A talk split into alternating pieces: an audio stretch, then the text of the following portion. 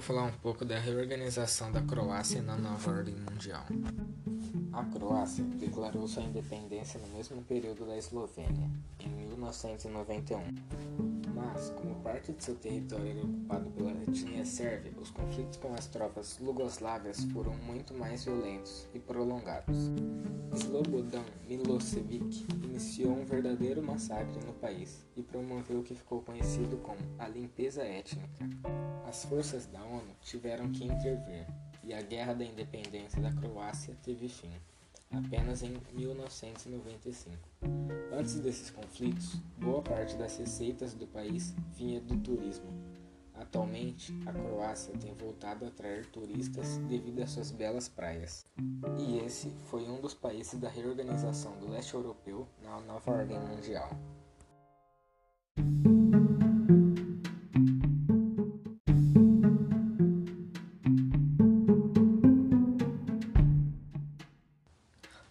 Hoje eu vou falar um pouco da reorganização da Croácia na nova ordem mundial.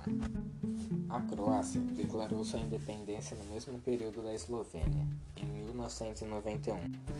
Mas, como parte de seu território era ocupado pela sérvia, os conflitos com as tropas jugoslávias foram muito mais violentos e prolongados. Slobodan Milosevic iniciou um verdadeiro massacre no país e promoveu o que ficou conhecido como a limpeza étnica.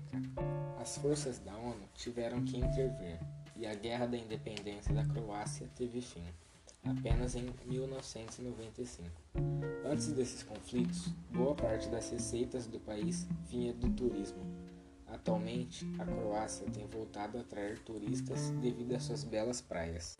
E esse foi um dos países da reorganização do leste europeu na nova ordem mundial.